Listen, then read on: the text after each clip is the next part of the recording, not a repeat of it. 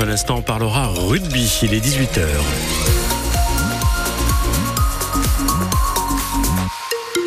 Les infos avec vous, Marion Dambier-Laribagé. Dans l'actu ce soir, la fin des blocages des agriculteurs et la mort d'une légende de l'athlétisme. Mais d'abord, Karl, la météo avec un ciel couvert. Absolument. Les nuages vont largement dominer avec la formation des brumes et brouillards ce soir. Demain, le matin, euh, les bancs de brouillard se dissipent lentement et ils laissent la place à un ciel très nuageux couvert jusqu'à la mi-journée. L'après-midi, quelques éclaircies peuvent laisser entrevoir le soleil. Les températures maximales pour demain entre 12 et 14 degrés. Les agriculteurs lèvent leur blocage après les annonces du Premier ministre Gabriel Attal. Cet après-midi, les deux principaux syndicats, la FNSEA et les jeunes agriculteurs, appellent à lever l'action et à suspendre le mouvement. Ils saluent des avancées tangibles avec le gouvernement. On écoute le président des JA, Arnaud Gaillot. Nous avons euh, décidé qu'à l'heure actuelle, euh, au vu de tout ce qui avait été euh, annoncé, à condition que très rapidement une note soit euh, mis à disposition de nos réseaux sur le terrain pour avoir un écrit de tout ce qui a été dit, pour que ça soit clair, que ça puisse être euh, digéré. Nous considérons qu'il faut qu'on change de mode d'action et donc nous appelons nos réseaux à suspendre les blocages et à rentrer dans une nouvelle forme de mobilisation. Cette nouvelle forme, c'est de dire que dès lundi, on va se mettre au travail dans les préfectures, dans les ministères, pour aller travailler tous les points qui ont été annoncés, pour aller voir comment on les met en application, comment on fait pour que ça se concrétise réellement sur le terrain. Et appel entendu hein, dans les Landes où les agriculteurs bloqués depuis plusieurs jours la Scalande, principale plateforme logistique des supermarchés Leclerc de tout le sud-ouest. Ils vont lever le camp dès ce soir, annonce-t-il. Parmi les annonces hein, du gouvernement, une aide de 150 millions d'euros pour les éleveurs, deux fois plus de contrôles pour faire respecter la loi Egalim, 10 000 contrôles sur l'origine française des produits auprès des industriels et de la grande distribution. Quant au plan Ecofito qui vise à réduire l'usage des pesticides, il est mis sur pause pour le moment.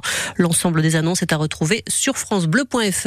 Le MODEF, en revanche, ne décolère pas. Dans les maigres concessions obtenues par les responsables de la FNSEA et des JA, aucune ne viendra améliorer le sort des agriculteurs et en premier lieu leurs revenus, réagit le syndicat qui représente les petits exploitants familiaux. Le MODEF qui maintient donc son opération escargot prévue demain dans les Landes. Rendez-vous à midi et demi à Saint-Sevé, puis qu'on voit jusqu'à la préfecture de Mont-de-Marsan. La colère également des enseignants. Ils étaient appelés à faire grève aujourd'hui pour de meilleurs salaires, plus de moyens et plus largement pour dire leur ras-le-bol suite aux récentes déclarations de la nouvelle ministre de l'Éducation nationale, Amélie Oudéa-Castera. À Mont-de-Marsan, ils étaient entre 250 et 300 à se rassembler devant l'inspection académique à la mi-journée avant de se rendre à la préfecture, puis devant le lycée Victor Duruy. Selon l'Académie de Bordeaux, il y avait aujourd'hui 21% de grévistes dans les écoles, 22% dans les collèges et lycées. La grosse saisie des douaniers de Dax. Et oui, ils ont intercepté plus de 340 000 euros à bord d'un véhicule sur l'autoroute A63. C'était le 20 janvier dernier, mais on ne l'a que maintenant. Ce jour-là, la brigade des douanes de Dax contrôle une voiture avec à son bord un couple de nationalité albanaise. Dans le coffre, les douaniers découvrent une cache aménagée avec à l'intérieur des sacs contenant des billets de banque. Au total, 340 760 euros, majoritairement en billets de 50 et 20 euros. Le couple a été placé en détention provisoire. Il est poursuivi pour blanchiment d'argent. La suite de l'enquête a été confiée à l'office anti-stupéfiant de la police judiciaire de Bayonne. L'enquête pour détournement de fonds publics et financement illégal de la campagne présidentielle de Valérie Pécresse en 2022, classée sans suite. C'est ce qu'indique le parquet de Paris. L'infraction est insuffisamment caractérisée, estime-t-il.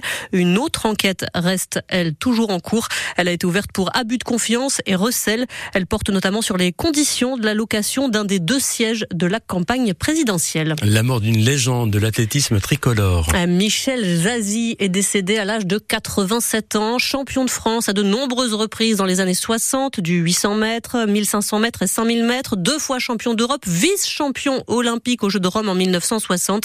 Michel Jazzy était né dans le Nord, mais il vivait depuis les années 90 ici dans les Landes, d'abord à Magesque, puis à Hossegor. Hossegor, où il passait beaucoup de temps avec une autre légende, mais du rugby cette fois, André Boniface, 89 ans aujourd'hui. Ah, il aimait les Landes, il aimait d'abord pour s'y entraîner, il a trouvé beaucoup de plaisir dans la forêt landaise, qui est un endroit magnifique. Euh, dans les fougères, vous avez des chevreuils qui vont passer à côté. C'est très beau. Et lui, il a pris le goût de, cette nature-là. Et après, il aimait les Landes parce que Michel, c'était quelqu'un qui aimait la vie. Il aimait bien manger, boire un petit coup, retrouver les copains, chanter autour de table, comme ce qui se passait au rugby, quoi. Voilà, donc il avait retrouvé cette ambiance qui lui plaisait beaucoup. Et là, à Osegor, on se retrouvait tous les jours. On avait un petit café, on allait de 11h du matin jusqu'à 13h ou 13h30 jusqu'à ce que nos femmes nous appellent et nous engueulent. Et ici, les gens ont, pour habitude d'être euh, conviviaux, c'est-à-dire euh, l'amitié se passait autour de la table. C'est ce qui lui plaisait beaucoup à lui. Euh, Michel Jazzy, qui est donc décédé à l'hôpital de Dax, il avait 87 ans. La météo 100%